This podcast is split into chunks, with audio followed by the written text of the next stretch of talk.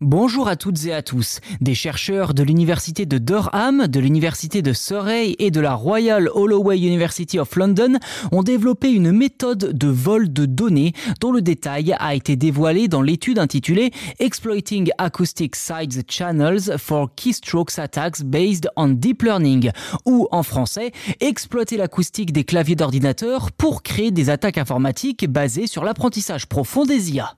Dans le détail, leur étude présente un modèle d'apprentissage automatique capable, je cite, de récupérer des données à partir de frappes de clavier enregistrées à l'aide d'un microphone avec une précision de 95%. Fin de citation.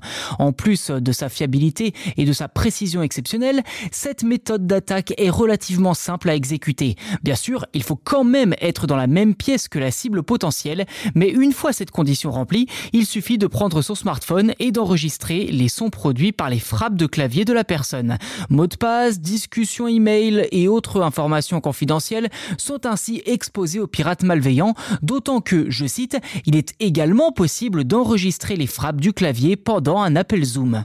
Pour entraîner leur modèle, les scientifiques ont capturé les sons émis par les touches d'un MacBook Pro moderne lorsque l'utilisateur appuyait dessus. Ces données leur ont permis d'identifier, je cite, les différences distinctes pour chaque touche et d'appliquer des méthodes visant à amplifier les signaux pouvant servir à l'identification des frappes de clavier. Fin de citation.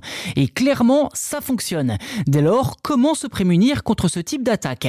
Eh bien, les chercheurs recommandent plusieurs solutions, comme changer votre style de frappe, hein, si c'est possible pour vous.